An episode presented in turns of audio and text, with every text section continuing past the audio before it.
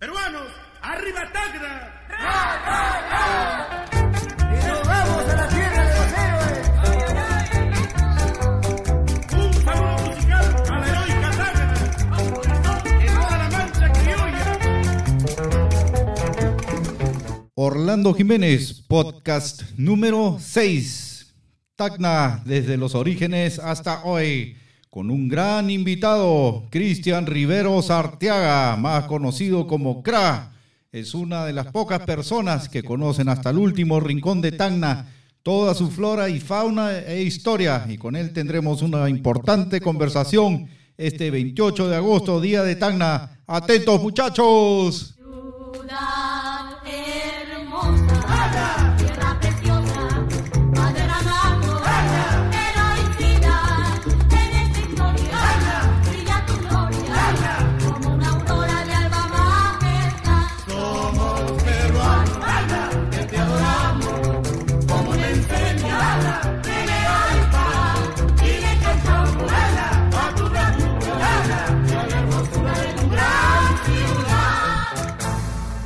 Hola Cristian, ¿cómo estás? Hola Orlando, ¿qué tal? ¿Cómo estás? Antes de todo, Cristian, agradecerte por tu tiempo y de verdad estoy muy entusiasmado conversar contigo sobre nuestra querida Tacna. Para los que no conocen aún a Cristian Riveros Arteaga, ah, voy a nombrar algunos de sus pergaminos académicos.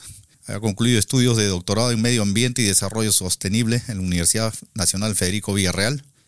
Tiene estudios de maestría en gerencia social, Escuela de Graduados de la Pontificia Universidad Católica del Perú, egresado de la maestría en ecoturismo de la Universidad Nacional Agraria La Molina, en un course Sustainable Tourism Development at University of Hiroshima, Japón, un curso turismo desarrollo turismo sostenible en la Universidad de Hiroshima de Japón y programa de desarrollo gerencial en la Escuela Nacional de Administración Pública ENAP. Además, hace seis años ya es eh, columnista del diario Correo. Además de todos estos pergaminos, eh, Cristian literalmente sabe eh, qué hay debajo de cada piedra de, que uno se puede encontrar en Tacna. Conoce muy bien la, flora. Uno le pregunta, oye, he visto, por ejemplo, una vez vi un árbol medio raro en Ticaco, le enseñé la foto y me dijo el nombre científico, ¿no? Cristian, realmente es un gusto poder conversar contigo sobre Tacna, ahora que estamos de, de aniversario. Podemos empezar hablando de, de Tacna, la, la geografía, ecosistemas, cómo es el terreno en Tacna. Orlando, bueno, primero yo quiero decirle que a mí me sorprende que, que haya este tipo de, de actividades eh, bajo este medio, ¿no? El po- podcast que está viendo. El podcast es algo novedoso realmente para, para lo que es Tacna, una ciudad casi 30.000 kilómetros, casi 300.000 habitantes. Yo creo que esto como queda en las redes pues va a servir bastante para dar un poco, hablar un poco de Tacna desde otra óptica, ¿no? Sin, sin tanto tema académico ni científico, sino un poco con palabras digeridas para que para que muchos que, que piensan que Tacna solamente es un lugar de compras, un lugar eh, de- un destino turístico, eh, que, es desierto nada más, pues sepa sepa que, que es un poco, más que eso, ¿no? Bueno, Orlando, como comprenderás, eh, el planeta siempre, no siempre ha sido el mismo, ¿no? Y esto eh, hace de que te- tenemos que conocer de que la geografía a nivel mundial es constante, es cambiante. Que antes éramos un solo continente y luego han venido la separación de, de los continentes y en ese sentido el territorio en el que estamos actualmente en Tacna, pues no siempre ha sido desierto. Es más, hace cinco días o seis ah, hemos tenido noticias de investigadores de la Universidad de Chile que mencionan que casi todo el desierto de Atacama, es decir, desde el sur de Perú, la costa del sur de Perú, Iro, Tacna, y todo lo que comprende la región Arica, Parinacota y Tarapacá y, y, y más al sur, pues ha sido eh, parte de fondo, fondo submarino, tal vez así que ha hallado dos eh, fósiles dinosaurios marinos, ¿no? Eh, algo muy parecido a los plesiosaurios. Entonces, si estamos hablando de la época jurásica, es decir, un poco antes de que 60 millones de años, entendemos que está en un fondo marino y las evidencias están saliendo a la luz, ¿no? Junto con, con, con la parte desértica de acá, hemos estado en el fondo marino. Y un poco para, para, darnos, para, para tener una idea de, de- de los tipos de ecosistemas, ¿no? Y en, y en los recibos, Orlando, este, toda esta zona eh, de, de la costa de Sudamérica, pues ha tenido diversos ecosistemas, ha habido una sucesión ecológica de diversos ecosistemas. ¿no? Eh, existe un especialista, eh, un doctor, mejor dicho, un arqueólogo en la Universidad de Tarapacá, eh, Calogero Santoro, el doctor Santoro menciona eh, entre, entre muchas de sus investigaciones que más o menos hace 13.000 años esta zona del desierto de Atacama o del desierto de la costa de Perú, Chile, ha, sido pues una especie de bosque. Refiero un bosque no como la selva tropical amazónica, sino como un bosque de sabanas, algo similar donde viven pues las jirafas, los elefantes, las cebras en África. La sabana es eh, una especie de planicie con prados, con vegetación y árboles cada cierto espacio. Entonces, para tener una idea de cómo ha sido este cambio de evolución ecológica, eh, nosotros pues tener que la zona que corresponde a la costa de Tacna ha sido, ha sido en este momento eh, una especie de sabana. Y la zona andina, o andina, pues también ha ido levantándose poco a poco. El- las placas tectónicas que producen los terremotos, que conocemos bastante, están en constante movimiento y hace pues eh, poco antes de, que, de los 60 millones de los Andes no existían, es decir, la placa de Nazca está empujando la placa de Sudamérica y esto hace que esté levantándose cada año, no lo percibimos nosotros, pero en, en, en- en tiempos geológicos cada año los Andes se elevan más. Y es así que esto continúa, solo que recién, hace eh, unos 50.000 años existe el ser humano y acá en Sudamérica hace 15.000, 20.000 años estamos, ¿no? Y, se entiende de que nosotros estamos en un pequeño espacio, si hablamos geo- geológicamente, en un pequeño espacio del tiempo del y por lo tanto todo va a seguir cambiando, ¿no? Y, y eso tenemos que entenderlo. Los, los, cambios climáticos no solo se, se están dando actualmente por causa del, hombre, sino que también existen eh, periodos de cambio climático bastante, bastante, oscilan bastante, ¿no? Eh, tenemos frío, tenemos calor, y eso, eso tiene que entenderse claramente. Y actualmente, pues, Tarma ya como la conocemos nosotros, presenta eh, dos, dos, dos eh, ecorregiones muy, muy definidas, ¿no? Es el desierto, el desierto pacífico, eh, la sierra y la, la pura, ¿no? Serían tres ecorregiones y algunas zonas con cumbres nevadas. Entonces, eh, esa es una clasificación de corregiones que le hacen los Black. Luego, si hablamos de lo que hemos emprendido en el colegio nosotros, ¿no? Eh, eh, lo que es este, Costa, Chala, Sur y tenemos seis regiones naturales. Y es así que, que podemos decir que solamente a Tanga le faltaría selva para tener casi todos los pisos ecológicos y la, la peculiaridad es que a nivel mundial Orlando son pocos los lugares, los sitios, las ciudades o los puntos que estando en el desierto, en el desierto como en esto, tú puedes ver un nevado, nevado, entonces y los nevados que se ven de Tacna, yo siempre siempre Sí. hago un poco de, de- no de publicidad, sino de, de- mm, aprovecho las publicaciones que se hacen en redes sociales para mencionar esto, ¿no? Los tres nevados que se ven de ¿no? y creo que contigo también lo conversamos seguramente. Sí, eh, bueno, quería mencionar cuando empezaste a, a conversar sobre esto del, del fondo marino, de este científico de la Universidad de Chile.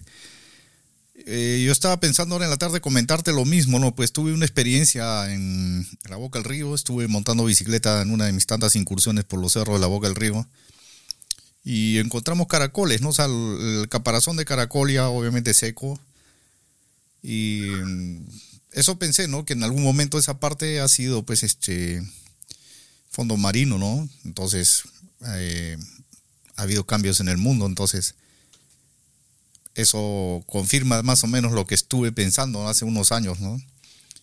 Y, igual, entonces, lo, lo que nos dices es que las placas tectónicas van empujando a las otras placas, entonces podemos decir que Tacna ha tendido a elevar un poco su, su altitud respecto al nivel del mar.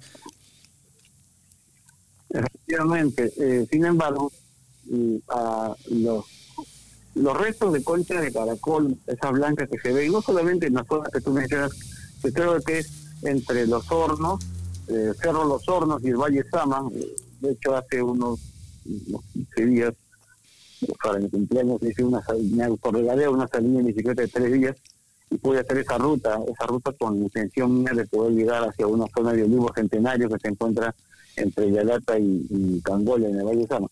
Eh, y esos caracoles que tú ves son los mismos que se ven cuando de, niños, de, jóvenes, íbamos al campo de la Alianza caminando. No sé si, si te ha tocado este, esas caminatas que, que hacían los colegios desde Tacna hacia el campo de la Alianza en el mes de mayo, en el aniversario de, bueno, la batalla del Alianza. Y eh, uno excava unos 10 centímetros en la tierra de los cerros, tanto cerro como donde iba a contar, a pocos, a pocos centímetros del cerro, estos caracoles que mucha gente, pues claro, lo atribuiría a una época pasada de fondo marino. Sin embargo, este, son caracoles terrestres, es decir, en la época que era más frecuente en las lomas, eh, la, la vegetación, eh, eh, había, mejor dicho, una explosión de vegetación y esto hacía de que inmediatamente pues explicara también la vida, no la vida de, de insectos, de moluscos, de caracoles. Y, lo que lo que vemos nosotros es, es eso, no es una gran cantidad de caracoles. Que obviamente si es que tuviéramos eh, inviernos mucho más fuertes con camanchacas o neblinas mucho más intensas continuas pues yo creo que volveríamos a, a tener esta gran cantidad de, de caracoles. Yo creo que eso no no no es, no, no, es mucho el tiempo, ¿no? Hace 5.000 a 10.000 años más o menos, yo creo que coincide con lo que menciona el doctor Santoro de la Universidad de La Plata, de cuando Tacna en ese momento era una especie de sabana, un poco de bosques, ¿no? Bosques con árboles eh, momoides, como bocanos, alisos, sauces, ¿no? que ahora solamente se han eh, se han remontado a lo que son con, con cierto con cierta caudal de agua o, manantiales, ¿no?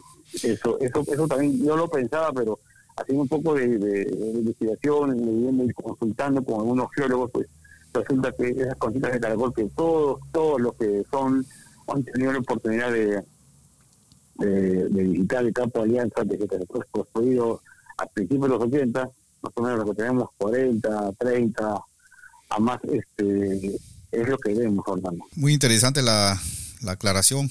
Siguiendo más adelante, después de los cambios estos eh, geológicos que han habido en Tacna, ¿quiénes fueron lo- los primeros pobladores de Tacna? O sea, ¿qué- ¿cuál fue el, en qué época, quiénes fueron los primeros eh, hombres que estuvieron en, en sí en la parte de Tacna, no? Hay que, hay que diferenciar entre las poblaciones, los, asentamientos ¿no? este, permanentes, como algo, algo más, más simple, los nómades y los sedentarios. ¿no? Esto hay que diferenciar en eso. Nosotros sabemos, por la información histórica que existe y las investigaciones de la doctora Laval, que es de la Bahía francesa, que hace más o menos 20 años o 25 llegó con una misión de investigadores hacer trabajos de arqueología en la costa del litoral de Tacna, eh, se pudieron hallar restos a cierta profundidad que luego de pasar por eh, datación de carbono 14 determina que tenemos, por ejemplo, en la zona de Lonja de Tacaguay y Morrosama, eh, restos de no humanos, sino de restos de, de, de- de conchas, de, de, de huesos de pescado que han sido hervidos, quemados por seres humanos. Tam- También hay restos humanos, pero es- algunos de ellos datan desde, desde hace 11.400 años. Entonces podríamos decir que tenemos la presencia de la- del hombre en la costa del Perú con mayor antigüedad en estas zonas donde, eh, según, según lo, lo- lo que estimamos, pues había mucha más vegetación en esta zona de las lomas de Paraguay o las lomas de Morrosama, por Tierra de Burros, ¿no? En Tierra de Burros también la misma misión de investigación ha encontrado restos de la presencia del ser humano de hace 9.000 años. Entonces, podríamos decir de que en ese espacio de tiempo ya habían eh, humanos, personas que habitaban. Sin embargo, no eran eh, culturas, no eran pueblos asentados. ¿no? Estamos hablando de, de cazadores, recolectores que han estado en esta zona. Sin embargo, a, a pocos kilómetros, eh, en la zona de Chichorro, pues se han hallado momias, ¿no? Y muchos de nosotros pensamos que las momias más antiguas eh, son las momias egipcias, ¿no? las que nos, las que nos venden, nos vende la televisión, el marketing y, y lo que aparece más en la historia. Sin embargo, las momias más antiguas del mundo son las chinchorros, que tienen una antigüedad de 10.000 años. Mm, qué interesante. eh, que son eh, restos humanos los cuales han sido despojados de sus órganos interiores, incluso eh, en la parte de, la masa encefálica y han sido pues, reemplazados por lodo, por barro, con unas máscaras. La historia de esto es un poco triste porque eh, como estamos en una zona donde abunda el agua con carga de metales pesados, como el arsénico, estas poblaciones que empezaron a asentarse en el Valle de Azapa, eh, cerca eh, comienzan a consumir el agua y el arsénico comienza a producir eh, abortos espontáneos en las mujeres, lo cual obligaba a, bueno, creaba cierto trauma psicológico perder constantemente bebés. Y los, los este, a los pequeñitos los momificaban. Las primeras momias son desde 10.000 años. Se coincide casi con una diferencia de mil años, más o menos con los hallazgos de Morrosano y, y las cadenas de Tacaguay, ¿no? que son principalmente personas que se dedican a la pesca a la pesca y van recorriendo eh, de sur a norte la, la- toda la zona del, de- del litoral y por supuesto yo estoy seguro de que aprovechando las épocas de loma pues llegaban hasta esta zona eh, algunos animales como guanacos, tarucas, venados y también habrán aprovechado ¿no? Eh, este, de hecho existe una investigación mira que la Universidad de La Paz genera muchísima investigación donde se hace eh, la comparación del análisis de ADN desde de los sanitarios de Chinchorro de hace 10.000 años, poco más, poco menos, 8.000 años también, porque de- de hasta, hasta casi eh, 5.000 años, mira todo el periodo de tiempo que han, estado, y han hecho un- una comparación de ADN con eh, restos humanos de los changos o camanchacos. Bueno, hemos hablado de los chinchorros, que, que hablan de hace 10.000 años, y luego de los changos o camanchacos, que estamos hablando de, de, de la presencia de, de- de estos estos grupos humanos que vivían de manera transhumante, es decir, eh, iban cambiando de posición geográfica conforme iban mejorando los, los, ecosistemas, los hábitats, ¿no? Y eh, han encontrado que existe relación o parentesco de ADN entre los chinchorros y los changos o camanchacos, que son las poblaciones que ya encuentran los españoles y que los mencionan en sus crónicas, ¿no? Este, que habitaban la costa entre Canadá hasta el norte de la, bueno, hasta el norte de Chile, ¿no? Hasta la zona de cerca a, la costa de Pumas al norte. Entonces, eh, es- estos son los, se podría decir que son los, los, los, primeros grupos de habitantes en la zona de la costa. Ahora, en la zona andina, tú sabes de que eh, las cuevas de Toquepala, cerca la- al centro minero Toquepala, eh, alberga un- una evidencia de arte rupestre muy, muy interesante que está demostrándonos una escena de cacería de guanacos, de camellos silvestres, y los especialistas mencionan que tiene 10.000 años. Es decir, ya hace 10.000 años existía tanto eh, poblaciones transhumantes, es decir, que, van cambiando de, de posición conforme los, eh, los recursos, por ejemplo, si es que había lomas en una zona, se iban a las lomas y eh, abundaba vegetación y abundaban animales. Este, pues había una zona cuando vine subían a las piedras, subían a la cuna, y en ese, y en ese proceso han estado durante mucho tiempo. No se puede decir que son los, los cazadores recolectores. Luego de eso, eh, ya a los changos se les podría decir que son eh, poblaciones medianamente eh, o por algún eh, tiempo han estado más más en, en uno u otro lugar no sin embargo eh, tenemos también la presencia de grupos y esto ya es parte de la evidencia arqueológica. Eh, la evidencia arqueológica está compuesta por eh, sobre todo hallazgos de cerámica no entierros en lugares donde donde ha habido eh, algunas algunos cementerios antiguos prehispánicos.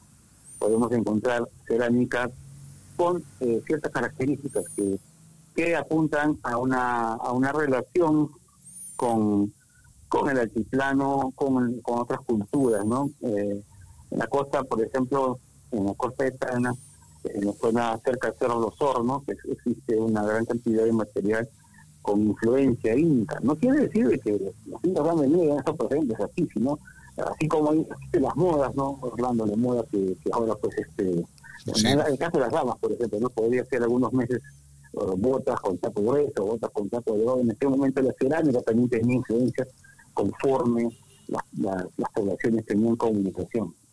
Eh, por ejemplo, eh, es importante la alimentación para todo ser humano y la diversidad de insumos y productos.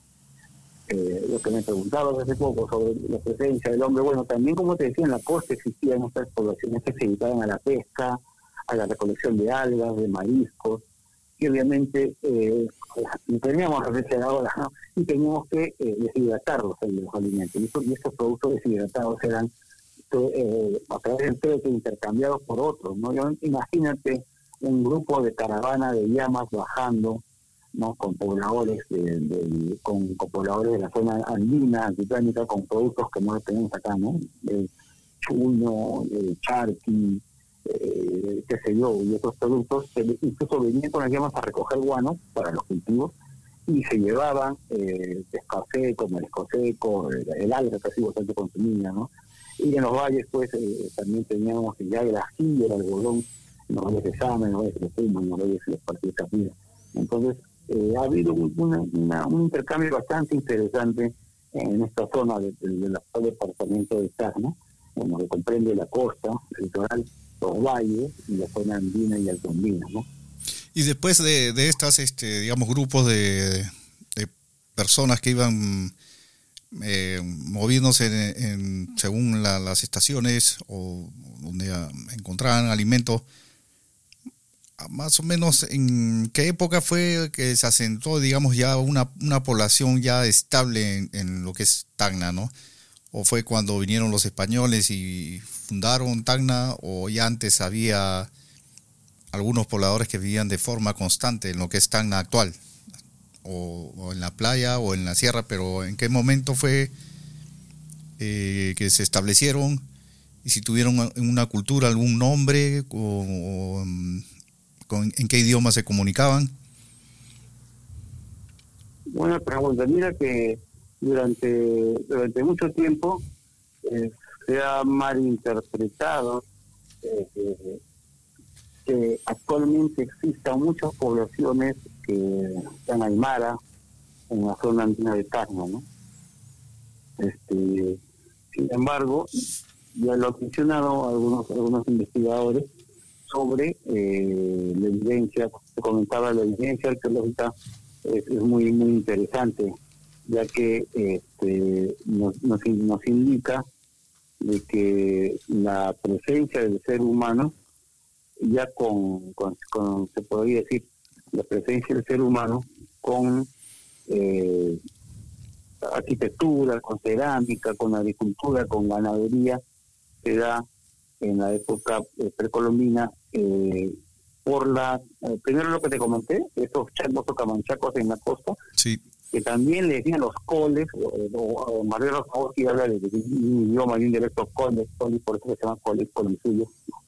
Eh, y eh, existe- existió cierta colonización, se puede decir, por parte de las poblaciones que se asentaron a los alrededores del lago Titicaca. Eh, las culturas, por ejemplo, una de ellas ha sido los tihuanaco. Los tihuanaco han tenido eh, zonas de cultivo en la costa. No quiere decir, Orlando, que Tacna siempre ha existido como ciudad, como, como una población. De hecho, en lo que actualmente es el- la ciudad de Tacna, eh, por la por el mismo problema que hoy padecemos, que es estrés es decir, no hay agua, pues no había mucha presencia, ¿no? No, no había una, una población grande, o- se podría decir, y es por eso desde hace desde, hace muchos de- se tiene información de que se ha estado buscando cómo traer agua de los canales. Pero volviendo un poco a lo que tú dices, eh, hablando, hablando de, de- de departamento, no digamos país región, sino departamento, hablando de departamento de Tacna, ha habido poblaciones eh, en distintos sitios, no solamente en la costa, sino que hablo de la zona de la sierra. Y ahí la evidencia lo dice, eh, principalmente en los valles, el Valle Capilín, el Valle Sama, el Valle Locuma, para hablar primero de los valles. Sí, pues hay evidencia de, de- de cerámica eh, con influencia tiahuanaco, y eh, también luego de que cae la cultura tiahuanaco, que eran los reinos, eh, los reinos mm, de collas, ¿no? Le, le di- le dicen los reinos aymaras, otros le dicen este, los reinos altiplánicos, ¿no? Entonces, este grupo de los, los papacajes, los lupacas, los curaguaras, que han tenido en esta zona de los valles lugares de cultivo de productos que no podían ser sembrados en la zona andina. Vale decir, el ají, que ha sido importantísimo para el consumo eh, durante la época pre- prehispánica, el algodón para confecciones, maíz y, y otro, ¿no? Eh, no podríamos hablar de poblaciones grandes, pero eh, esa, es, esa es parte de la evidencia que tenemos nosotros, ¿no? evidencia arqueológica, y pues con hemos tenido no una- no parte de territorios con cultura conocida, sino con muchas influencias, ¿no? Y, y Eh, eh, los lupacas, los lupacas fueron los que más influencia tuvieron en, en lo que es Tacna ya como de, o sea, no como departamento obviamente en esa época, sino me refiero a la, a la, a la extensión geográfica de lo que es Tacna ahora. ¿Los lupacas en su momento tuvieron eh, mayor presencia, mayor influencia que otras culturas o fue algo se disperso, digamos, entre dos, cuatro culturas que existían, no cuatro grupos de pobladores? primero habría que entender de que los, o, bueno, según como os repito, según la evidencia arqueológica, los, los Lupaca, eh, que, que junto con los, con los otros reinos de la, del altiplano o alrededor de la meseta del Collao, eh, mm, vez que desaparece Tiahuanaco, pues tenían sus lugares de cultivo y la zona de, los valles de Capina, Izama, Locuma, pues sí, pues se podría decir que, correspondía a, los Lupaca en, esta- este sentido, ¿no? Los Lupaca estaban en, totalmente en la zona de, de, de esta zona, ¿no? Eh, y eh, la, la influencia ha sido hasta que eh, comienzan a aparecer los, los, los incas, ¿no? Comienzan ya a tener mayor presencia, ¿no? Todos esos pueblos del lago Titicaca, a orillas del lago Titicaca, tenían como, como pueblos de cultivo en la zona de la costa. Eh, la, la zona, de- en cuanto a los Lupaca, la principal zona ha sido Chucuita, ¿no? que, que muchos eh, conocen que estaba antes de llegar a Puno. Y, y es cierto, ¿no? Eh, se podría decir que esta, estas zonas eran las, las colonias de las tierras bajas, ¿no? De, de cerca a la costa del Pacífico, eh, donde tenían sus cultivos. Y- Luego ya eh, hay información, hay investigadores como Joe Murra, y el tameño o, o ariqueño Romo, Romo, Rómulo Junio que habla ¿no? sobre estos cacicativos cacicazgos, ¿no? ya en la época inca, que, que, se relacionan con, la, con las poblaciones del altiplano. Y eh, mencionan en sus crónicas que la, gente de Chucuito tenía, solían viajar a los valles de Moquegua, Caplina, Zapa, Camarones, ¿no? Y, y los de Hilar, por ejemplo, se iban a Irabaya, a Hilo, o sea, como que estaba un poco dis- re- redistribuido ya en- entre ellos, ¿no? Algunos de sus, de, de sus, de sus, de sus visitas a esta zona. Eh, y también vale decir que, que la parte alta de los valles, zonas de Carara, por ejemplo, también estaban eh, relacionadas con la gente de Pomata. Y así, y así, así ha habido un- una especie de repartición de, de los valles de la costa entre los pueblos de, los, los pueblos acá del, del valle de- la- del Pacífico, porque entendamos que estos lugares eran mm, mucho más poblados, ¿no? No eran, no eran, no eran, no eran, no eran como la costa, quizás algo despoblados. ¿no? Y Y el dime, idioma que, que, influ- que influencia inicialmente es el puquina, casi todos los nombres, eh, casi todos los nombres que terminan en Vaya, Guaya, Paya, como Sosapaya, como Chayaguaya, este, que tú conoces perfectamente y por ahí has hecho muchos estudios en montaña, sí, son de origen puquina. mm. Así es. Dime, y con todas estas influencias, digamos, los grupos que venían de la sierra, los que estaban acá en Tacna, por más eh, nómades que eran, se movían, ¿no se ha encontrado hasta el momento, digamos, algún vestigio de consideración? No tanto, digamos, un complejo inmenso, pero algo que, una edi- edificación, digamos, aparte de lo de la pintura rupestre, o sea, algo, un- algún tipo de vivienda, no se ha encontrado en, en todo Tacna. Mira, la, la, la evidencia más tangible, ¿no? en cuanto a la pintura rupestre, estamos hablando de, de, de hace muchos, muchísimos miles de años, ¿no? de 10.000, 8.000, 7.000 años, ya la presencia del, del hombre en, en, en- asentado en estas zonas de los valles eh, se evidencia por, por algunos vestigios. Por ejemplo, eh, y más aún en la zona andina, eh, las chulpas, ¿no? Las chulpas que encontramos en Citajara, por ejemplo, Claro. las chulpas de Chupalca, de Palca, son evidencia de, de este tipo de, de- de presencia de pueblos que tienen influencia altiplánica.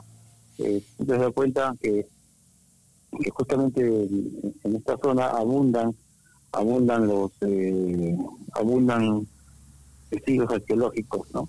Ah, en cuanto a la época pre-inca, y durante la época inca, acá en la valla, en la parte alta y la valla, en el valle está pues el- entre Cambaya y el pueblo de Borogueña, hay una, una ciudadela inca que se encuentra en la zona del Cerro Campaicata, que ah, algunos investigadores mencionan- le- dicen la ciudadela de Moqui, y los, los, pobladores o los lugareños de esta zona le dicen Campaicata, ¿no? Y la verdad yo no soy un investigador de la fuerza arqueológica, no podría eh, definir, pero aquí existe un centro un centro administrativo muy muy interesante. En esos últimos años la Universidad Privada de Tacna, eh, en coordinación con una universidad del extranjero, ha hecho muchas investigaciones, eh, entre ellas ha participado el arqueólogo Jesús Gordillo, reconocidísimo por su gran aporte a, a, a la en Tacna, y este, tenemos ahí evidencia de, de la presencia inca, ¿no? Se podría decir que es una ciudad de la inca.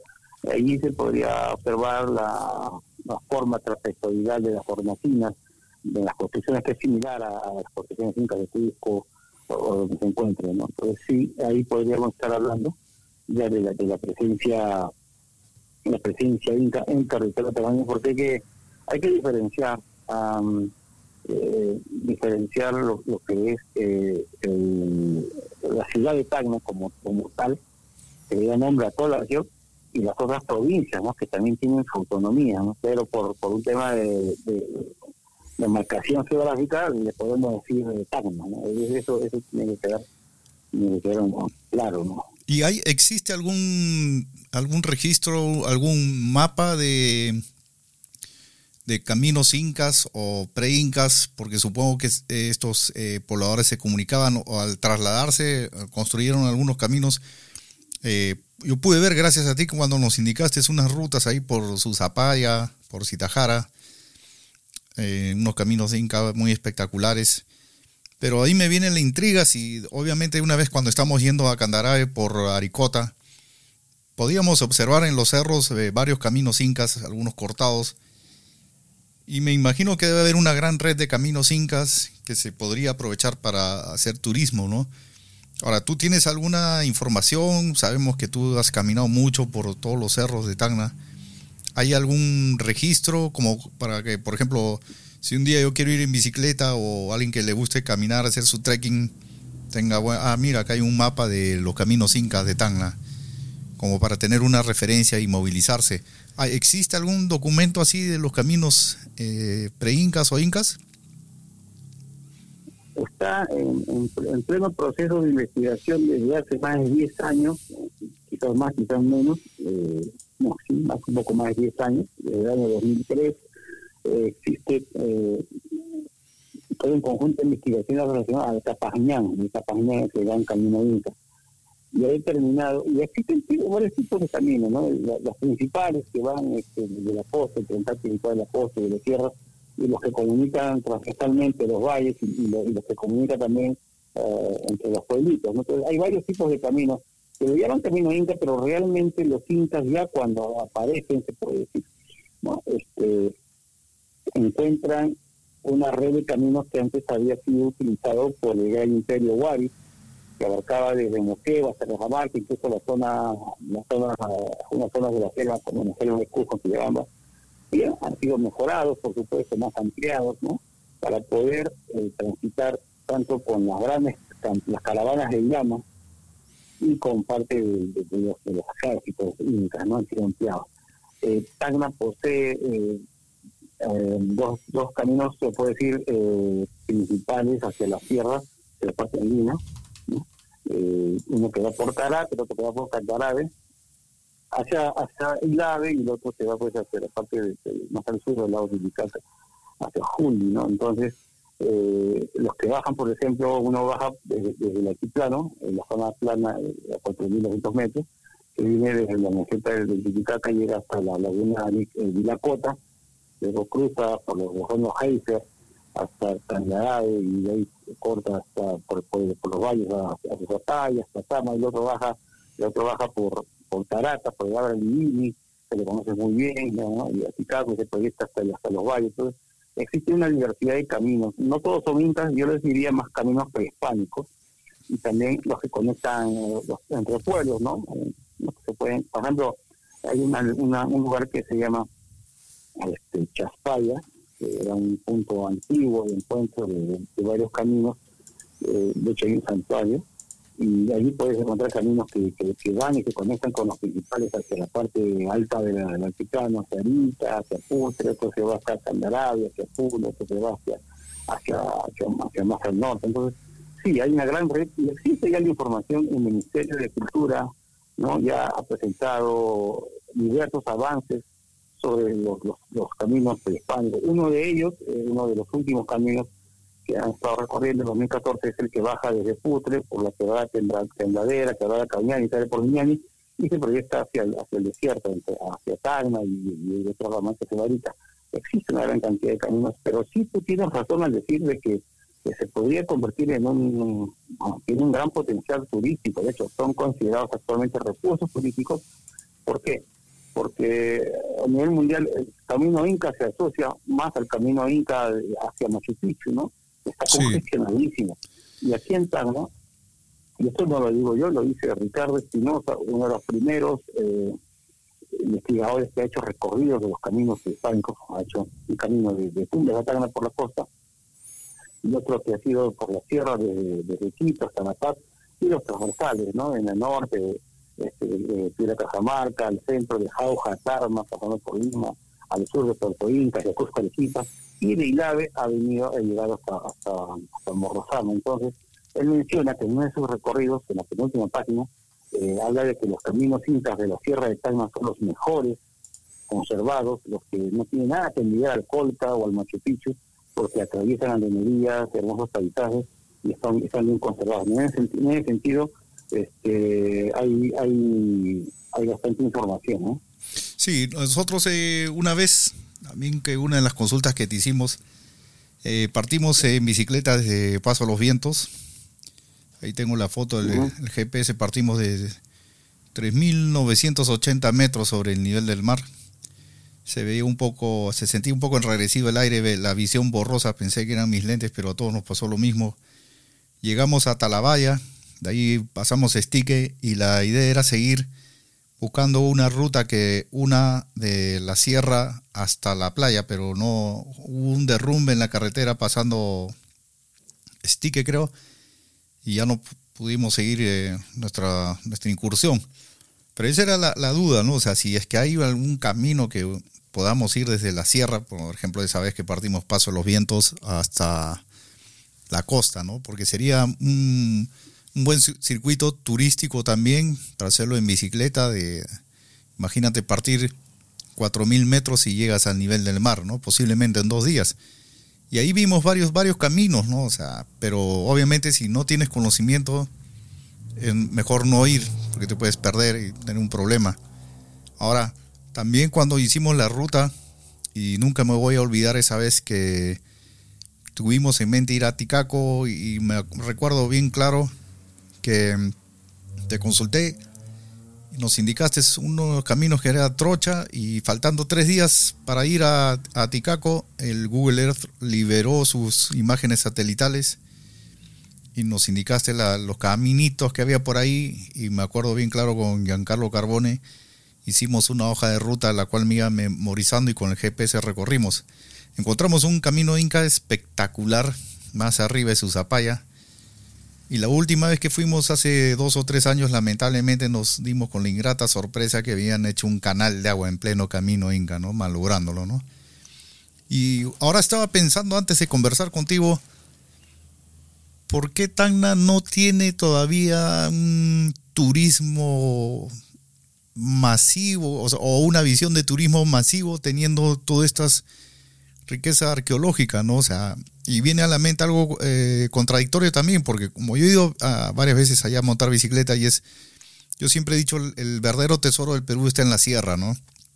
El turismo puede ser una, la verdadera mina de oro, pero a la vez eh, entiendo que también sería atentar contra la naturaleza porque sabemos cómo es el hombre, no va y destruye todo lo que, donde se, se para, ¿no? Entonces, ¿por qué eso, eso viene a mi mente, ¿no? ¿Por qué todavía en Tacna ninguna autoridad, o desconozco de repente si ya está ese un proyecto, pero no vemos así una realidad de turismo que vaya enfocado a la Sierra de Tacna? O cuando he ido he visto pues este hoteles, pero muy simples, que no dan ningún buen servicio, ¿no? O y eso viene a la mente, ¿no? ¿Por qué si tenemos gente como tú, por ejemplo, que conoce bien esto, eh, los gobiernos locales no impulsan el turismo, no, o al menos no brindan esa información, ¿no? Yo, por ejemplo, si fuese presidente regional, diría, Cristian, vamos a trabajar acá, tú que conoces esto, vamos a hacer una base de datos, digamos, para los turistas que quieran ir a hacer su trekking, su bicicleta o quieran ir a acampar. ¿Por qué todavía no hay eso? Esa es, esa es la pregunta, ¿no? Primero, Orlando, porque no existe un trabajo técnico y planificado desde las autoridades eh, de turno. Lamentablemente, cada cuatro años cambian autoridades y cambian a todos. Pues, y se empieza de cero. Eh, hace más de siete años existe una, un documento llamado Plan Estratégico Regional de Turismo PERTUR que ha actualizado siete, ocho veces y que se pretende este año eh, finalizar. Sin embargo, un plan no es para estar corrigiéndolo cada año, sino para implementarlo y eso requiere presupuesto. Y ese presupuesto requiere voluntad política, interés. Vamos, vamos, a, vamos a generar eh, la implementación del plan con 70, 80, 100 millones y vamos a trabajar de manera planificada. Pero ¿qué pasa? Tú vas a querer hacer eso y viene otro gobierno regional y tú no empiezas, no, eso no se hace. Entonces, no, existe, la verdad, no, no, yo, no, yo no avisoro que haya a corto ni a mediano plazo un despegue del, tema turístico, más aún en esta pandemia donde se ha cerrado la frontera, que es lo que realmente alimentaba toda la industria turística implementada, hoteles, restaurantes, que lamentablemente han cerrado y algunos ya han, han cerrado definitivamente y han quebrado y eso se da pues porque porque simplemente no se ha hecho caso al plan. El plan del año 2012, el Paratur, cuando yo estuve a cargo de la, estuve como director de comercio exterior y turismo, recuerdo perfectamente que se había ya establecido qué hacer en caso de un terremoto, de cierre de fronteras, ¿no? Que teníamos que estar nosotros diseñando los productos turísticos enfocados en nuevos mercados, ¿no? Mercado boliviano, mercado limeño, mercado brasileño, mercado fuleteño, de tal manera que no sabíamos que todo es cíclico y por algún otro motivo si se cerraba la frontera o disminuía la afluencia de turistas chilenos, ya sabíamos qué hacer, ¿no? Sin embargo, el peruano es bastante apegado y hacia el cortoplacismo, ¿no? Y tú has visto la gran cantidad de inversiones que ha, ha, ha, ha sido Tacna, ha tenido Tacna por, por la atracción de los, de los chilenos, eh, y lamentablemente ahora pues estamos viendo lo que ya decíamos hace algunos años, ¿no? Puede pasar esto, puede pasar otro, y cerró la frontera. Bueno, por el momento no se puede no se puede traer turistas de ningún pero cuando se normalice todo esto, y no, hay que decir, lamentablemente no existe un plan de reactivación turística todavía, las autoridades de turismo están muy, muy no, están tratando otras cosas. Eh, hay que trabajarlo de manera técnica y eh, trabajando en la mano con los gremios, con los gremios privados, ¿no? quienes son que invierten finalmente por la... Claro, la, inversión privada definitivamente va a tener que eh, ser primordial en eso, ¿no? Porque eh, si, si queremos que el turismo pues eh, sea una actividad económica importante acá en Tacna, definitivamente necesitamos de la inversión privada, ¿no? Entonces, eso es, eh, pero ¿quién, quien llama a la inversión privada, yo pienso que son las autoridades, ¿no? Miren, tengo esto para invertir, porque si te pones a pensar cómo empezó el Colca en Arequipa, ¿no? No, no fue desde un, de un abrir y cerrar de ojos lo que es hoy día. Entonces, ¿por qué en Tana no podemos hacer algo similar, ¿no? Teniendo profesionales como tú que conocen todos estos, todas estas maravillas que tenemos, ¿no? O sea, hasta llega a cierto un punto de decir esto es inconcebible, ¿no? Pero bueno, confiemos que eso cambie pronto y sigamos con el tema importante de Tacna. Eh, después de todas estas épocas eh, prehispánicas, ya viene la colonia, la república. Eh, eh, Ah, bien, perfecto. Mira, eh, luego de la, luego de, de- se puede decir, de que llegan los españoles, pues ya encuentran eh, en esta zona de Tacna algunos asentamientos eh, en cerca de los valles. Eh, se, citaba que, por ejemplo, en la zona de en la, en la zona de Cambaya, en, en, zona que llaman la ciudad de la Inca de Moqui, que es un centro administrativo, evidente que está todo ahí, latente. Eh, nosotros podemos eh, eh, decirle que en los valles ya no se ya, ya no, ya no había la influencia de los reinos eh, los reinos eh, del, del altiplano sino ya las personas que estaban asentadas en los valles y que trabajaban en los valles ah, generaban los tributos al Inca no entonces eh, sí ha habido también y también existe evidencia de, de cerámica inca por ejemplo eh, en la zona de una zona de, Cristo Rey, ¿no? Eh, hay una zona donde se, han, en tierra, se han, estado este, haciendo estudios, y en la zona también de, de, la, de donde se ha construido el, el Cole. Pero ese tema es para los arqueólogos. En cuanto a la colonia y la república, una vez que se, se establecen, los, los españoles principalmente lo hacen en Arica, porque es un puerto, comprenderás que es importante la comunicación con el Reino de España, ¿no? Los puertos han tenido un gran protagonismo.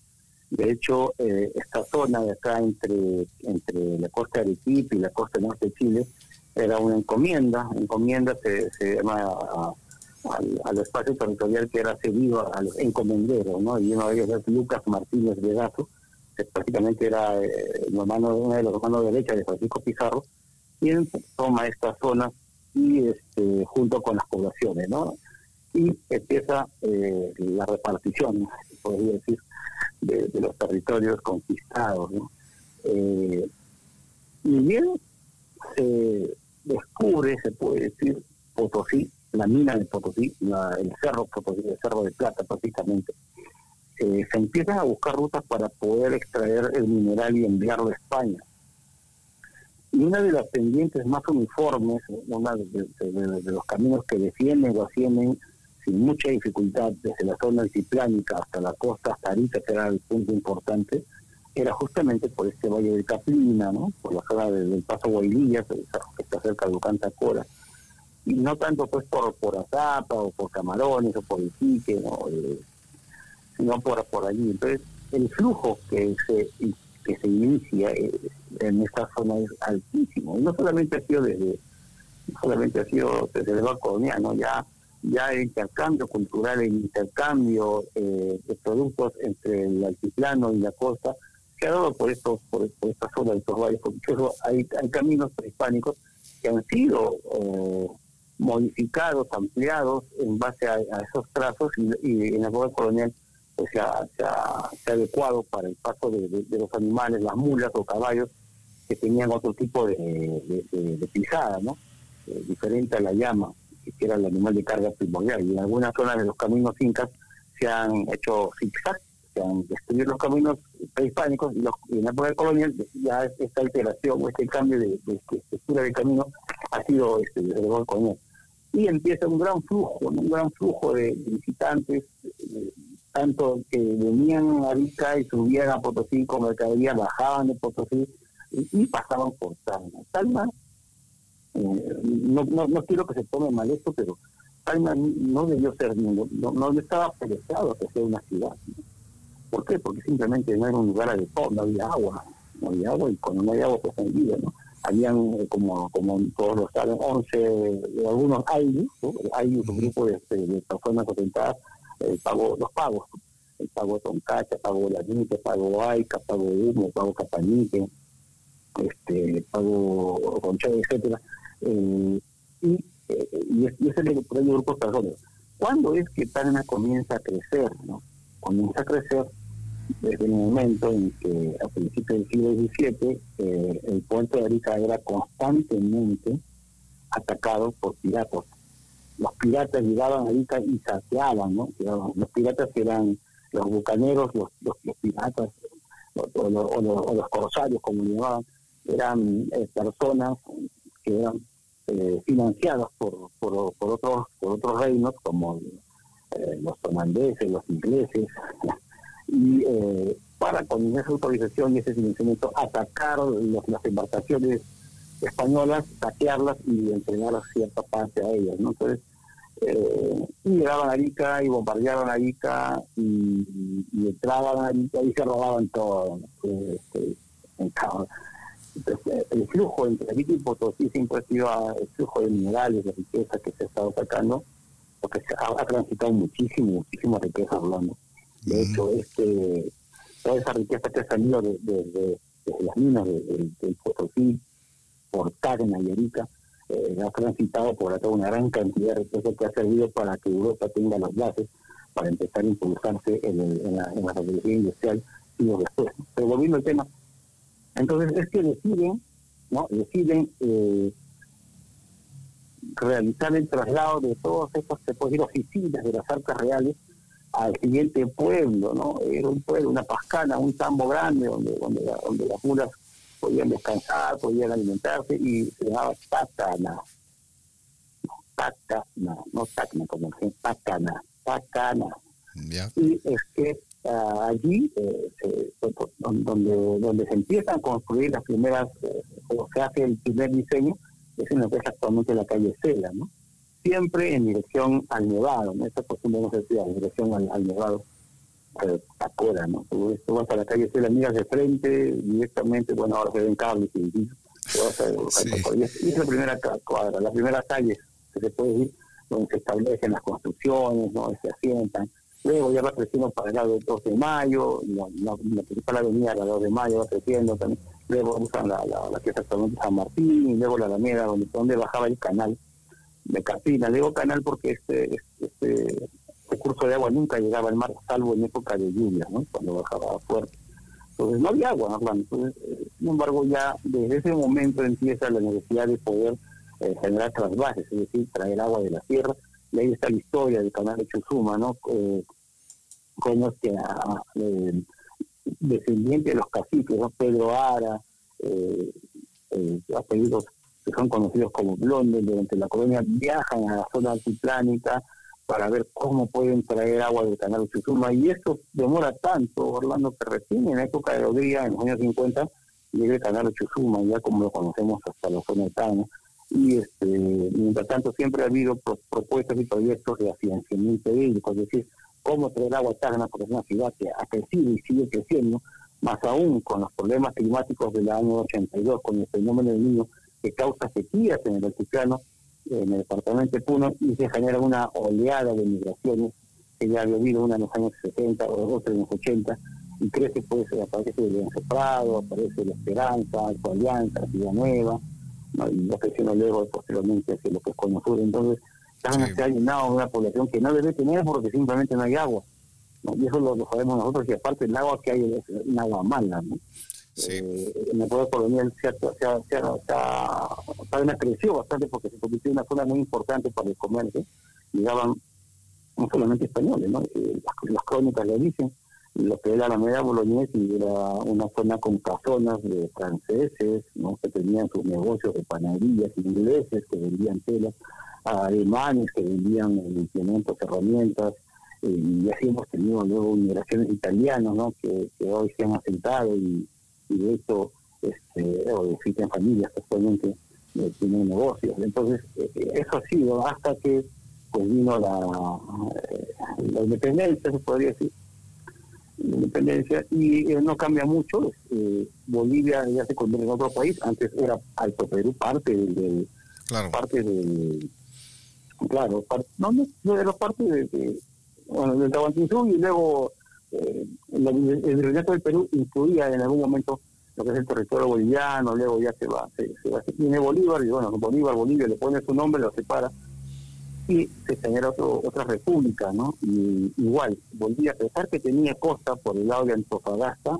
tenía más próxima hacia hacia ella, hacia su capital La Paz, el puerto de Arica y el tránsito era tan, tan, tan tal de que eh, al momento que aparecen los ferrocarriles en Inglaterra, en principio del siglo XVIII, XIX, perdón, este, en Sudamérica, habían pocos ferrocarriles. Uno era Lima Callao, ¿no? otro no recuerdo si era, me parece, en, en Mar del Plata, Argentina, y el tercer ferrocarril más antiguo de Sudamérica es el de Arica-Tacna, no Tacna Arica, Arica el puerto hacia Tacna, y de Tacna salía una gran cantidad de mulas hacia el, altiplano, Bolivia, Oruro, eh, Cochabamba, ¿no? Y con los productos, porque comprenderás que las poblaciones requieren productos y, este, y esta zona ha sido transitadísima, transitadísima.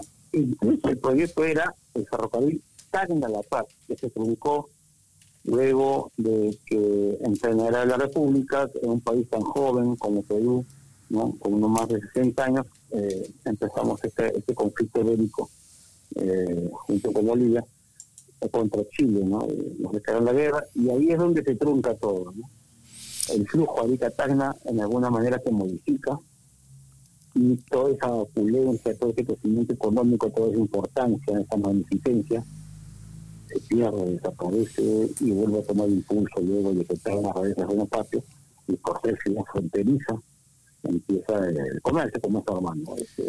Sí, eh, yo recuerdo cuando estuve estudiando inglés, eh, me tocó dar un speech y mm, justo elegí el tema, la historia del ferrocarril Tacna Arica, ¿no? En, su primer momento perteneció a una empresa in- inglesa que era Arica and Tacna Railway Company. Después se expropió, y, pero lo que vemos ahora en, por ejemplo, la locomotora que está frente a la comandancia, eh, saber la historia, ¿no? Cómo fue que partieron los bolognesi y los valientes Arica a defender el morro. Entonces peruano fue con mucha valentía, porque yo estoy seguro los que se subieron a ese, a ese tren sabían que ya no iban a volver más, ¿no? Entonces, ver esa locomotora y conocer la historia de, de la locomotora número 3, que está ahí frente a, a la comandancia, tiene mucho sentimiento, ¿no? Sobre todo ahora 28 de agosto, que es el aniversario, ¿no? Y sí, es... Es eh, cierto, y lo que tú mencionas es cierto. sí, ¿Por qué? Porque el- la evidencia arquitectónica está ahí, ¿no? Lamentablemente no sé cómo comenzará el avance de, de- de los trabajos de eh, mejoramiento del ferrocarril de Arica Tacna Tacnarica. Es lamentable que estén demorándose tanto, yo no entiendo qué está pasando en el gobierno. Sin embargo, lo que tú mencionas es cierto, ¿no? Existe una gran riqueza. Ese ferrocarril posee o poseía el 90% de su infraestructura original y hay que ser eh, hay que ser un, este, muy sabioso para ver lo que pasó durante la guerra saquearon eh, bueno o, o afectaron dañaron muchas propiedades en tan al menos el ferrocarril ¿por qué? porque en ese momento como tú lo mencionas el ferrocarril estaba en concesión a una empresa inglesa y como todos sabemos los ingleses fueron quienes financiaron a los chilenos para poder este, ganar esta guerra y eh, por un tema de salitre.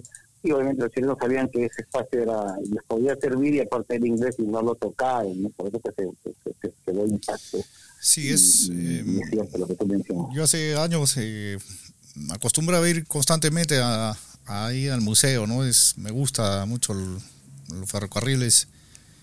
Hay una maestría, una maestranza ahí donde se reparaban los motores, las piezas de locomotoras eh, mediante un caldero y se movía todos los tornos por unas fajas. Mo- mo- Movía este caldero, ¿no? Como a vapor movía unos ejes ahí en el techo y todo se conectaba por fajas a las diferentes máquinas y ahí reparaban, ¿no? Hacían reparaciones. La última vez que fui, lamentablemente, ya estaba bastante deteriorado. Me enteré que había un proyecto que lo estaban restaurando, pero más no supe, ¿no?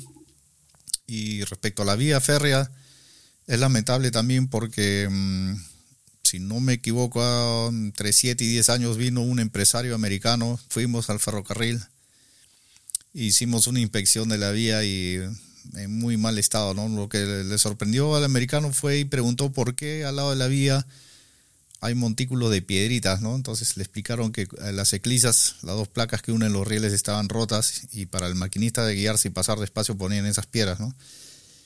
De ahí a la fecha, no ha mejorado mucho, que digamos, ¿no? Se necesitaba cambiar toda la vida, ¿no?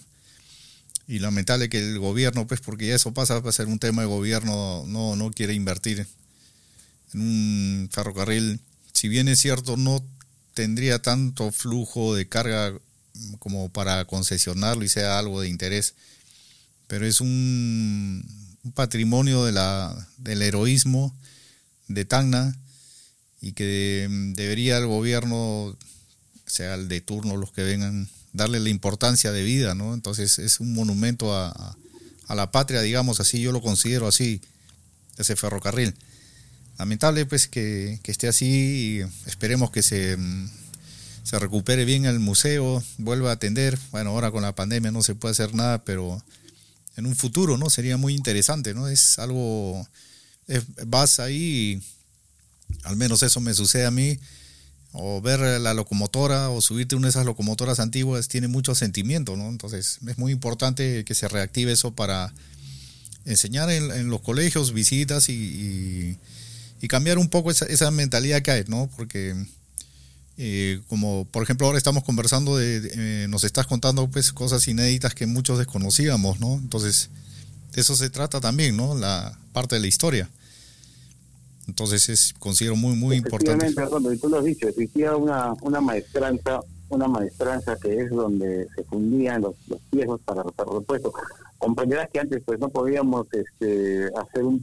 El flujo era tal, el, y vuelta, no solamente de, de una locomotora, había más locomotoras, habían coches de, pasajeros con, con unas ruedas para, para la línea férrea y se necesitaban constantemente los repuestos y no nos podíamos dar el lujo en aquella época de hacer el pedido, ¿sabes que Hay que pedir a Inglaterra eh, tal pieza de repuesto, no, acá habían constantemente, primero, lo que tú mencionas, una pena por las vías, habían 50 personas que trabajaban exclusivamente en el mantenimiento de vías entre Tacna y Arica. Había existía personas que estaban constantemente revisando las maquinarias y justamente eh, haciendo los repuestos de fierro que, que, que tenían desgaste para que las locomotoras puedan funcionar perfectamente, para que los coches de pasajeros y los vagones de carga puedan funcionar. Por supuesto, ese, eso de allí, la maestría es una joya única y como tú lo has dicho, lamentablemente, durante la gestión, desde el momento que NAFER Perú entrega este espacio tan histórico y, significativo de Tacna al gobierno regional, pues ha habido unas gestiones pésimas y se han estado perdiendo piezas y han robado importantes joyas eh, de, de- de- de ese ferrocarril lamentable. Y ahora, pues no sabemos cómo estamos, no, no hay nadie entrado, no sabemos cómo están los situaciones.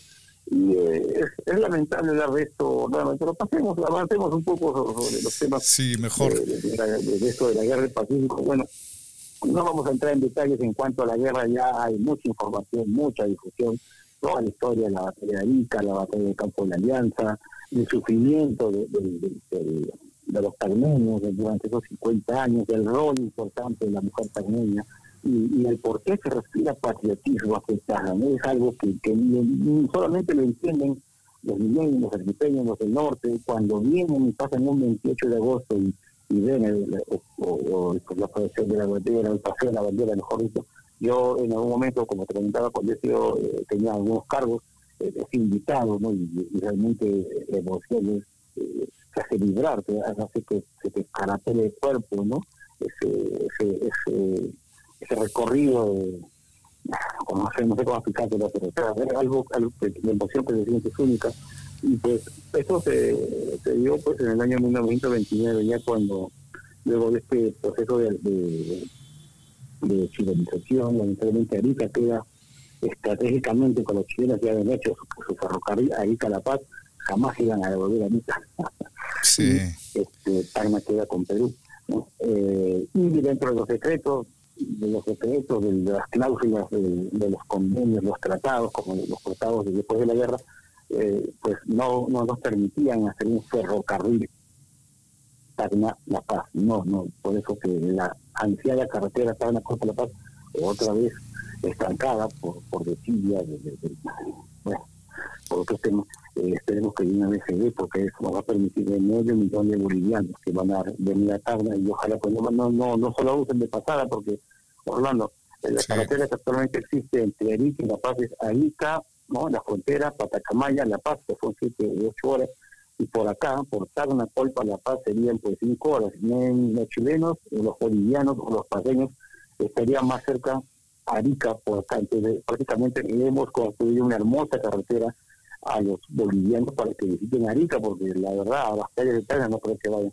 Pero pasando otro tema, eh, esta influencia del, de, o, no influencia, este periodo de, de ocupación pues eh, ha, ha, tenido ciertos aportes en cuanto también a la gastronomía, ¿no? Ahí tenemos el Tama Paqueta, ¿no? Tenemos la portada, si por así decirlo, de ese más conocido ya. Sí. Pero existen, existen algunos elementos gastronómicos como el charquitán, que ya se conocía en el siglo XVII entre Tacna, lo que te comentaba, entre Arica, Tacna y Potosí, y es el charquitán tagneño, que luego eh, se populariza por los caminos que van desde La Paz hacia la zona de de Chuquisaca, de lo que es actualmente Argentina, y, y va variando, ¿no? El charquicán varía en otras zonas, en Chile tiene un nuevo montado, en La Paz es con charqui deshidratado, y el charquicán lo vamos a encontrar, pero el charquicán original está acá en Tacna, ¿no? Y así como ese como ese intercambio de experiencia, hoy tenemos en, la gastronomía también hay muchos aportes eh, que han sido eh, dejados durante la ocupación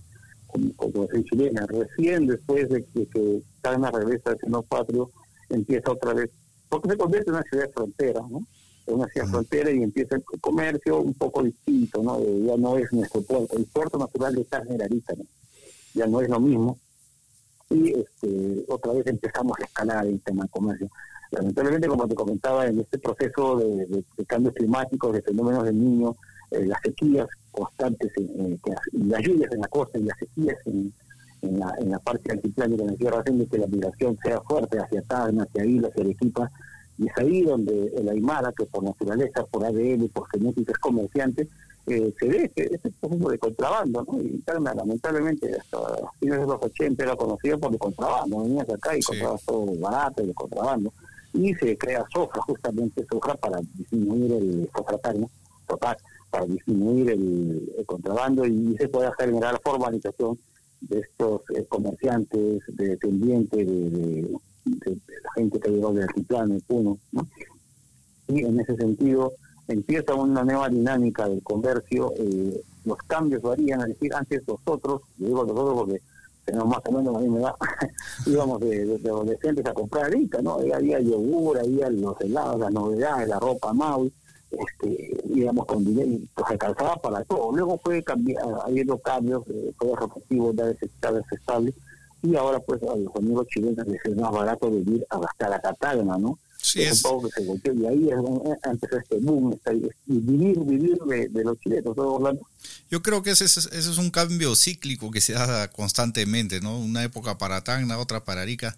Yo recuerdo cuando hubo la primera corriente del niño, bueno, cuando yo estaba, supongo que habían habido anteriores, pero yo me acuerdo bien claro una, o con corriente del niño, o un gobierno aprista, que el primero creo que no había nada en las colas, entonces la despensa de Tacna estaba en Arica, me acuerdo que íbamos en familia, teníamos un carro muy grande, un Ford, el, un lanchón como se dice, y traíamos todo de Arica, ¿no?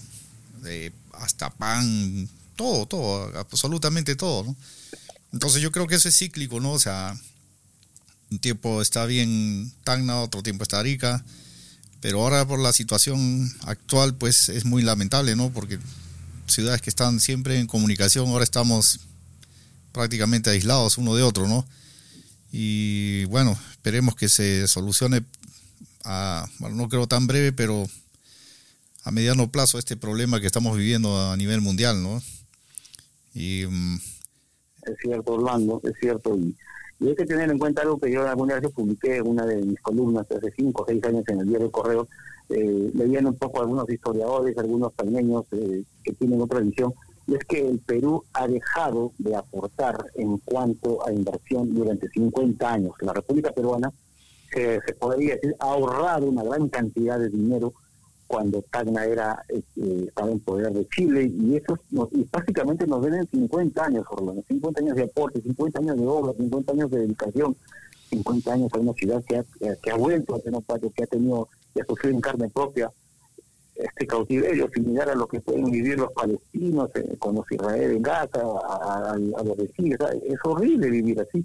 Y eso pues hay que mencionarlo hay que mencionarlo, y ahí es donde, donde a tocar el patriotismo, eh, está en la poesía de Federico Barreto, está en las letras de las canciones, en este segundo himno Tagma, la polca que, que ha, compuesto ¿no? este, Pérez Gamboa con Silva.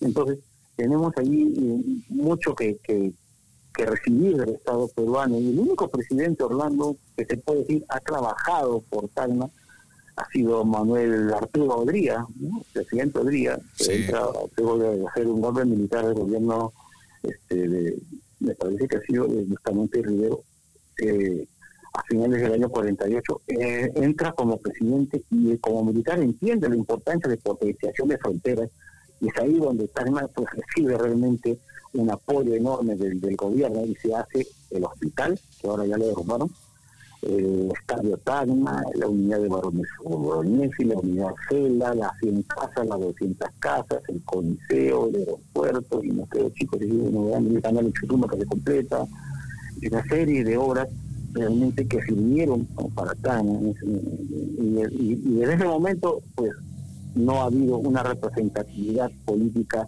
que pueda traer más beneficio a Tacna. Y No sé, no quiero no quiero hablar de, de congresistas, pero yo no yo no recuerdo ninguna gestión de algún congresista que haya tenido repercusión, ningún alcalde que haya tenido uno que otro, ¿no? para nombrarlo sería sería ahorita un poco fuera de tema. Sí, es un, es un Es tema... lamentable, es lamentable Orlando, que no se haya trabajado. Sí, es exacto, es bien, bien triste eso, ¿no? Porque eh, parecemos pues la última rueda del coche, esa es la verdad, ¿no? O sea, siempre pasa algo o, o vemos pues que en vez de mm, dar mm, más flujo al comercio acá, digamos, con normas y leyes más amplias, es cada vez al contrario, ¿no? O sea, van parametrando esas actividades económicas y quitando pues mm, mayor perspectiva para más negocios o traer más productos lo van cerrando entonces no no no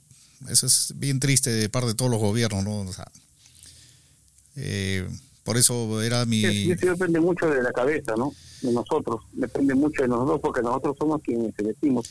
Y la verdad que hay una percepción eh, de racismo, percepción, no digo que haya racismo en Tacna, a pesar de que podía mencionar a algunas personas que sí lo son, pero este es una percepción debido a lo mismo, ¿no? Eh, el 70% de la población del departamento de Tacna, sobre todo en la, en la capital de la ciudad, habla o entiende Aymara, ¿me entiendes? y esto hace que se genere eh, en las votaciones el reflejo de esto es de que personas que han migrado de Puno, no una primera o segunda generación, sean los eh, las autoridades. No estoy discriminando, no estoy mencionando y nombrando, ¿no? Eh, nuestro gobernador regional, nuestro alcalde, nuestros congresistas son de Puno. sí o sea, Entonces, este, ¿esto significa? De que se requiere, por ejemplo, ya que existe una gran población que no se siente representada, sobre todo la del centro de Tacna, la de Tacna metropolitana, donde están asentados los comercios, los turismos, ¿no? los que mueven más plata. Es ahí que es, es- es necesaria eh, evaluar alguna propuesta que, que se que leí hace algunos años y la he vuelto a leer ahora, de generar una, un distrito metropolitano, es decir, que las personas que viven dentro del, del- entre la los Batán, el límite con Pocoyay hasta hasta bueno, la parte que corresponde al centro, fuera de los distritos que ya se conocen, Antoniano, Ciudadano, del Grupo Barracín, este, poder elegir su alcalde para para para que pueda, y su congresista para que pueda trabajar por, por esta parte de acá, que la verdad la tara de Tacna y se ve totalmente descuidada, las pistas, las veredas, los huecos, este, la, gestión de residuos sólidos, ¿no? Eh, y en alguna medida, si bien es cierto, podría generarse un poco más de experimentar las poblaciones, pero también puede llegar a un, a un acuerdo. ¿Por qué? Porque este, existen diferentes culturales, con las diferentes costumbres y usos. Eh, si bien hace 500 años quienes se asentaban en esta zona, sea, podría decir, hablaban Puquina, hablaban Aymara, eh, venían de la zona británica y ya crecido, y había crecido con la migración, la migración de, los apellidos eh, que, han llegado, los nietos, los barriles, los rejas, ¿no? Y, este, y otros más, qué sé yo. Y ahora, pues, este, asisten. Yo veo que hay un, un conflicto, ¿no? Ah, Se están disputando los verdaderos tagneños aquellos que pueden decirse son de cuatro o cinco generaciones, o las familias más antiguas que o de los italianos, Sí, y existe un racismo doble, ¿no? Los, los, los blanquitos del centro, ¿no? O los, los, los, los pequeños, ¿no? Entonces, hay Pero- que empezar a trabajar, y, y, eso lo tiene que ver las, las, las autoridades, sí, o sea, eh, sí, es, sí es perceptible ese racismo, pero no solo es, digamos, eh, viene de ambos lados, ¿no? O sea, no, no solo de la gente, digamos, de Tacna, y también viene de parte de la gente que ha venido de afuera. Y es lamentable porque mm, estas personas bloquearon, pues, digamos, prácticamente la, la inversión que iba a venir para construir un mall necesario para Tacna, ¿no? Viendo intereses propios, ¿no? Entonces, eh, viendo todas estas, estas eh, digamos, la idiosincrasia, bueno, yo lo veo así desde mi punto de vista, la idiosincrasia de Tacna, de Perú, y pensar, digamos, un valiente que se lance eh, a la política para sacar proyectos para Tacna, eh, se expondría a que le estén investigando su vida privada, de su familia. Entonces tú sabes cómo es todo esto actualmente, ¿no? Entonces yo pienso que una persona, un, un próspero empresario, que tenga la intención de hacer algo por Tacna, se lance a candidato a congresista y si sale la oposición o el, partido que le tiene intereses también, ya te imaginas, ¿no? Entonces, o con gente que va a poner eh, trabas en todo por intereses propios de que seguir ellos en un monopolio económico, digamos, en un sector.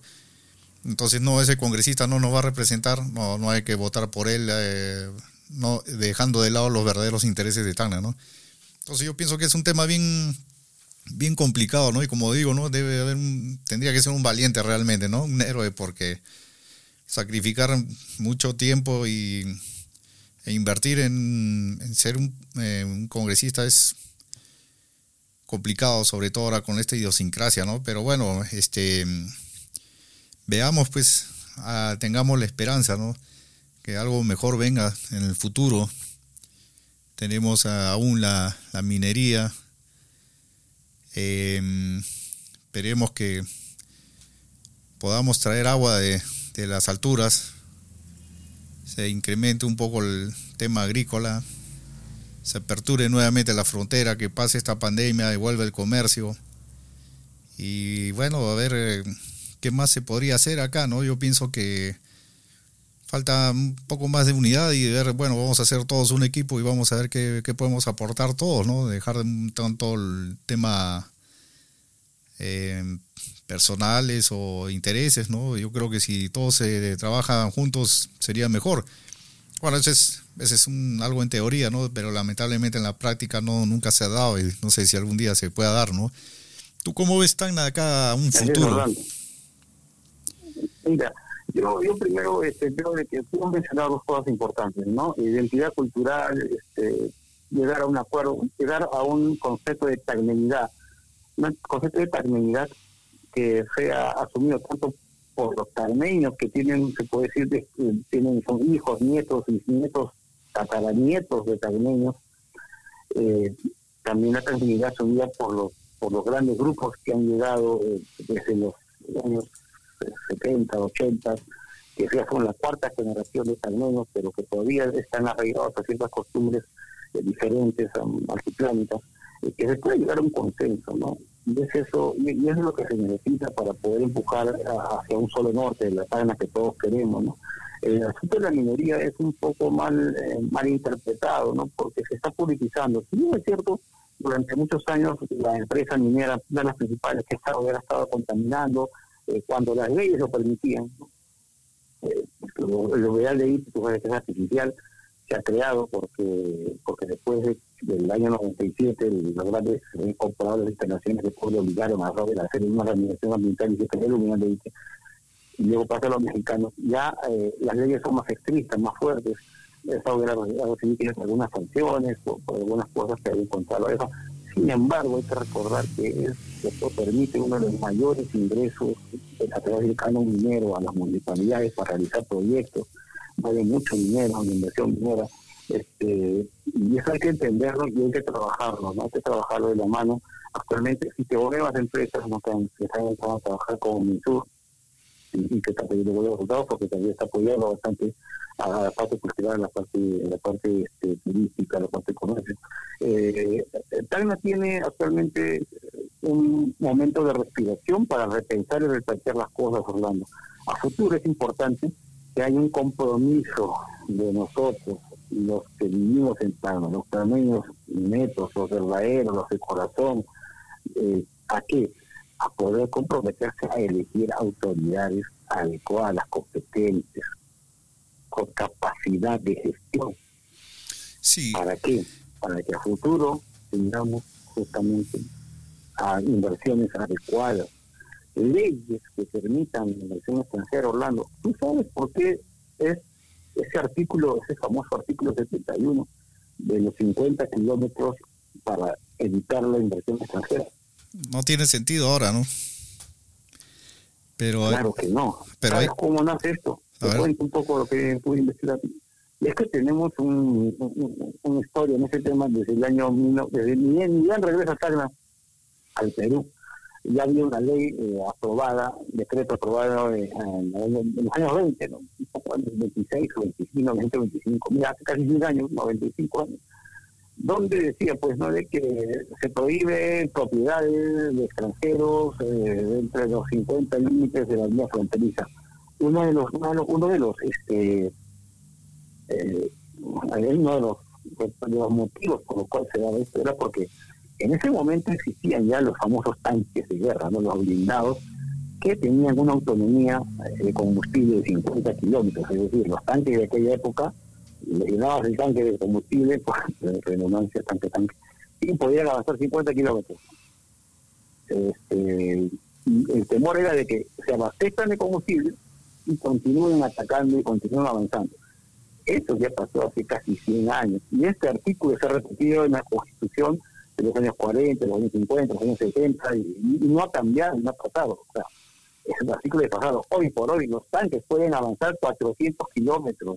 Claro, o sea, ¿no?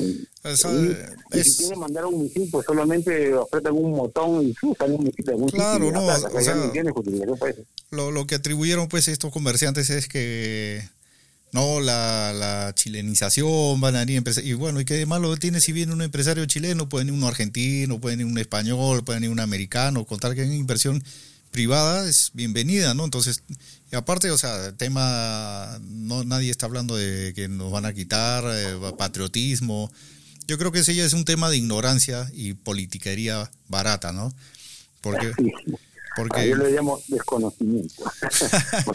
bueno, y también lo que comentaste de, de la minería, ¿no? La eh, Southern Perú, por ejemplo, ¿no? O sea, eh, muy aparte de que últimos años esté dando, aportando al canon, el canon minero, eh, mi papá trabajó muchos años ahí, eh, casi el inicio de Toquepala, y yo también he podido percibir que tanto en Tacna, con Toquepala y en Moquegua, con Cuajone, estoy seguro que si no hubiese estado las minas que tenemos ahí, no hubiese venido Southern Perú u otra empresa extranjera, Tacna no hubiese progresado, ni muchas familias hubiesen progresado como lo, pudieron hacer en su época y lo siguen haciendo aún, ¿no? Entonces yo no entiendo por qué ahora vienen politiqueros y, y atacan ¿no? a la empresa minera, se llevan nuestra riqueza, pero nadie dice y cuántas familias han progresado gracias a tener un trabajo digno. Incluso ahora con la misma pandemia vemos cuántas personas no tienen un seguro, eh, tienen problemas económicos porque no pueden trabajar. Su mundo sería diferente si trabajarían en una empresa minera o en otra empresa, extranjera, donde perciban un buen sueldo, eh, tengan seguridad social, una buena jubilación, pero no hay, ¿no? Entonces, yo creo que ese es un tema de idiosincrasia ya. Y estuve pensando el otro día, estos temas vienen ya de, si podría decir, de un acuerdo tácito entre las fuerzas políticas, tanto de izquierda o de derecha, ¿no?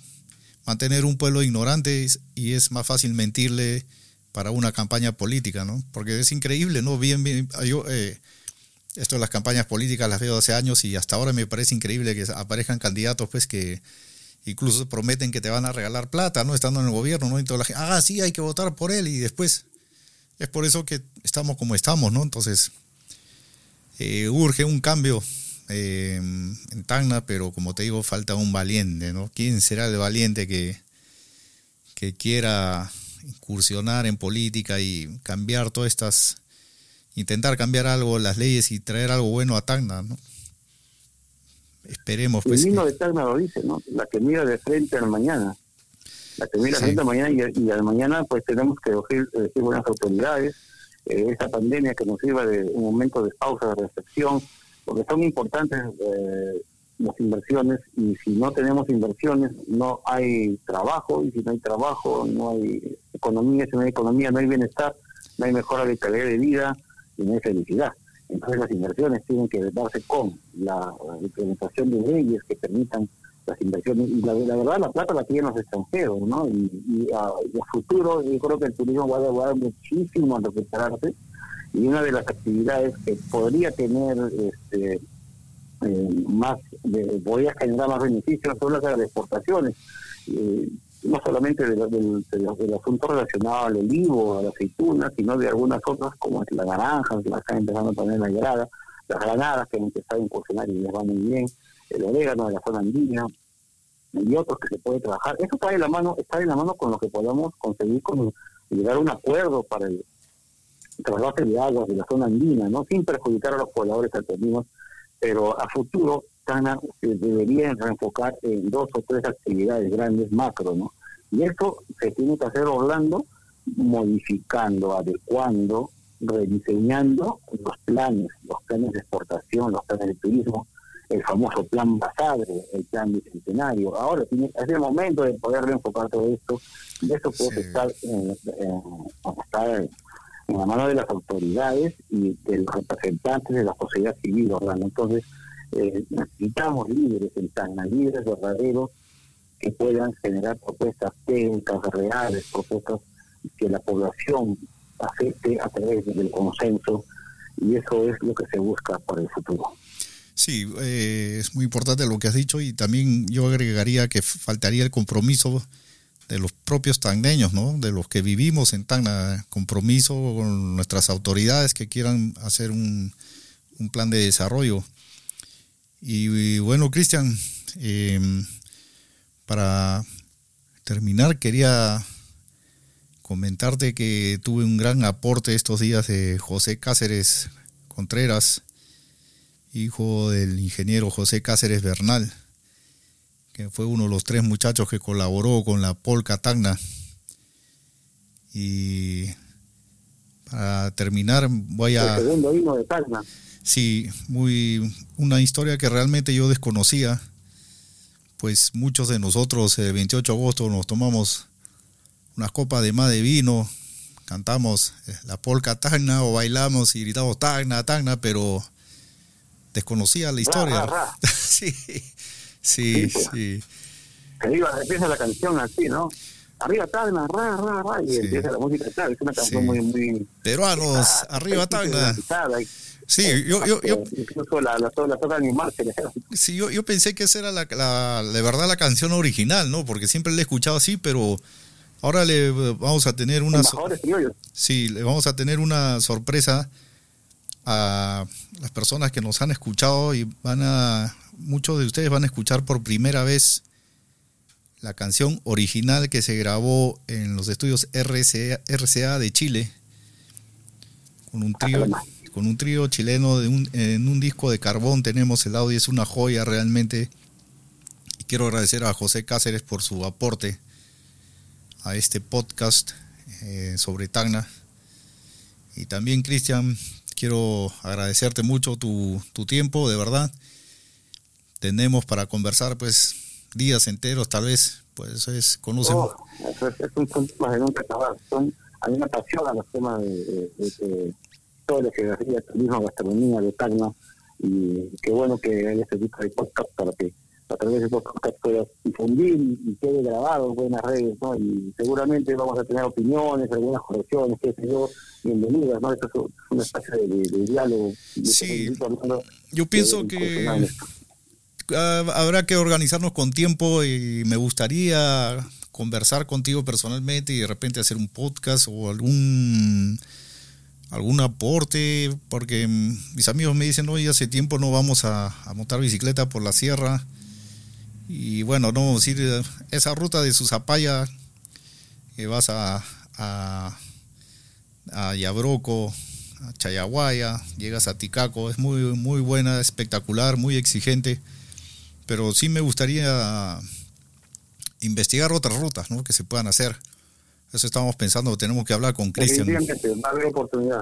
Sí, Va a haber oportunidad y, y- y vamos a tener que, que trabajar en eso. Eh, es mentira que, bueno, desde mi punto de vista, que dicen que las bicicletas dañan los caminos. Eh, bueno, date cuenta que los milas iban con, con, con herraduras de fierro y pesaban 100, 200 kilos. Una bicicleta tiene las gomas de las llantas y no, pesa más de 100 kilos, o sea, con, con la persona encima. Claro. Y, eh, sobre todo eso, Orlando. Qué bueno, qué bueno, y estamos eh, a disposición para cuando guste, lo que guste. Y este 28 aprovecho para saludar a todos aquellos amantes de Tacna, no voy a decir verdaderas tagneñas ni, ni, ni de corazón, para aquellos como yo, enamorados de Tacna, que puedan consumir el chacal de manera criolla con su picante, su adobo, su charquitán o su patasca, y pues este, entendamos que Tacna requiere de población consciente para elegir autoridades conscientes. El futuro es, es, este, depende de nosotros. Muchas Sí. gracias, Orlando, y un abrazo a todos por este 28. muchas gracias a ti, Cristian. Muchas gracias a todos los que nos han escuchado. Lo dejo con una, una Ahora vamos a narración. la. Sí, primero la, la narración que voy a hacer sobre la historia, la polka tagna. Lo que muchos no conocen ahora lo van a escuchar y con una joya así. Es una joya realmente de la historia tagna que, ah, reitero, agradezco mucho a José Cáceres y qué mejor para esta fecha, el Día de Tacna. Muchas gracias, Cristian. Muchas gracias, amigos, por escucharnos. Será hasta el próximo podcast. Gracias, Orlando. Gracias a todos. Adiós. Tacna y su polka. Las hazañas de los tacneños desarrolladas durante la guerra con Chile y su posterior ocupación casi han recibido la totalidad de las merecidas alabanzas de la historia. Sin embargo, era necesaria una tarea muy difícil aún. Había que volver a construir Tacna, cual ave fénix debía resurgir de sus cenizas. Había que aceptarse la realidad de estar separada de su ciudad hermana, Arica. Américo Olivares definió esa frontera como canalla, separando dos ciudades fraternas y complementarias. Era necesario recrear Tacna sin Arica. En el año 1951 aún pesaban las sombras del cautiverio y se forjó una amistad que se proyectaría en el tiempo. El poeta profesor Omar Silver Salas, el también artista, polifacético y creador Eduardo Pérez Gamboa, en aquellos tiempos las inquietudes artísticas de Tacna ya habían encontrado su nicho en la pequeña emisora llamada Radio Tacna, cuyo propietario, ingeniero José Santos Cáceres Bernal, las impulsaba, muy especialmente la música criolla, pues una tarea primordial recuperar la afición por lo peruano. Es en esos afanes que surge la idea de escribir una pieza criolla dedicada a Tacna, que tuviera difusión y llegara hasta el confín del Perú. Omar Silbert sin duda puso lo mejor de su inspiración para su primera estrofa. Mi tierra es un Edén de fantasía. Era una descripción de la Tacna campestre de aquellos tiempos. Luego le tocaría el turno a Pérez Gamboa de crear la partitura musical. Para diferenciarlo de los valses argentinos populares en la ciudad, se eligió que sea una polca. Entre tanto, José Cáceres, en el mes de octubre de 1951, tomó contacto con el dueño de la tienda disquera La Casa de la Melodía, en Arica, y amigo entrañable de Cáceres, el señor Valle, y le presentó el proyecto que fuera acogido de inmediato. Puesto que en el Perú no existía aún dónde realizar la grabación, optó por hacerla en Santiago de Chile. El señor Valle se conectó con la RCA Víctor de la capital chilena y pusieron como condición que debían adquirirse un mínimo de 100 discos de carbón para abonar el costo de la edición y al conjunto musical, el trío Añoranzas. Cáceres, en uno de sus momentos de inspiración, realizó el financiamiento, pero debía urgir al compositor para que la partitura musical sea concluida. En febrero de 1952 fue así y pocos días después Pérez Gamboa falleció en las playas de la Yarada. El afecto al amigo de parte de Silbert y Cáceres dieron el impulso definitivo. La versión completa ya estaba en Santiago de Chile. Se decidió al reverso colocar mimos y caricias de mujer, también de Pérez Gamboa. La prueba se recibió en abril de 1952. Solamente le escucharon Silbert y Cáceres, y con su aprobación se cristalizó la leyenda de la polca. La edición completa fue distribuida entre todas las emisoras nacionales. Yolanda de Cáceres tuvo que embalar los frágiles discos de carbón y remitirlos. Es así que la suma de los talentos y el inmenso amor a su tierra de tres jóvenes tagneños dieron el fruto musical más valioso para Tacna y que será objeto de nuevo y merecido reconocimiento el día de mañana. Con amor nuestra tierra ya había empezado a vencer al destino.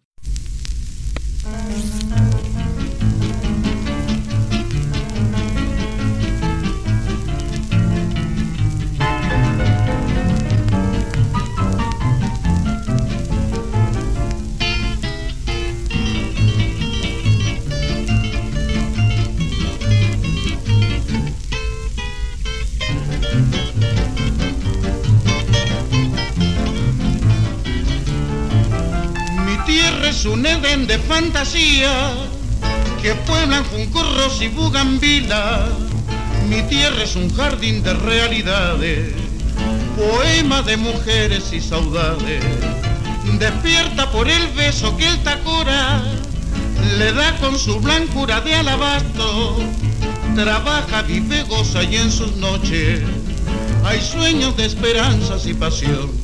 Ciudad hermosa tanga, tierra preciosa, vas derramando tanga, tu heroicidad. En nuestra historia tanga, brilla tu gloria tanga, como una aurora de alba majestad. Somos peruanos tanga, que te adoramos, como una enseña tanga, con lealtad. Y le cantamos tanga, a tu bravura tanga, y a la hermosura de tu gran ciudad.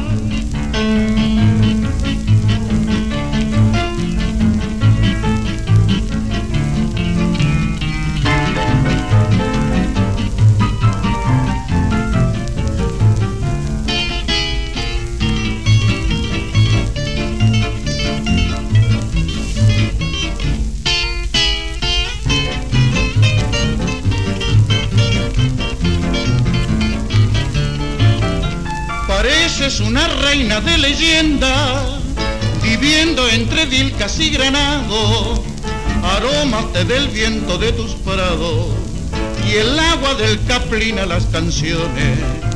La luna va tejiendo en tu alameda, amor con mil caricias y promesas. Lunita que enlate de tus mujeres, le da beso de plata entre un palmar. Hermosa tanga, tierra preciosa, vas derramando tanga, tu heroicidad. En nuestra historia tanga, brilla tu gloria tanga, como una aurora de alba majestad. Somos peruanos tanga, que te adoramos, como una enseña tanga, con lealtad. Y le cantamos tanga, a tu bravura tanga, y a la hermosura de tu gran ciudad. ¡Viva Tacna!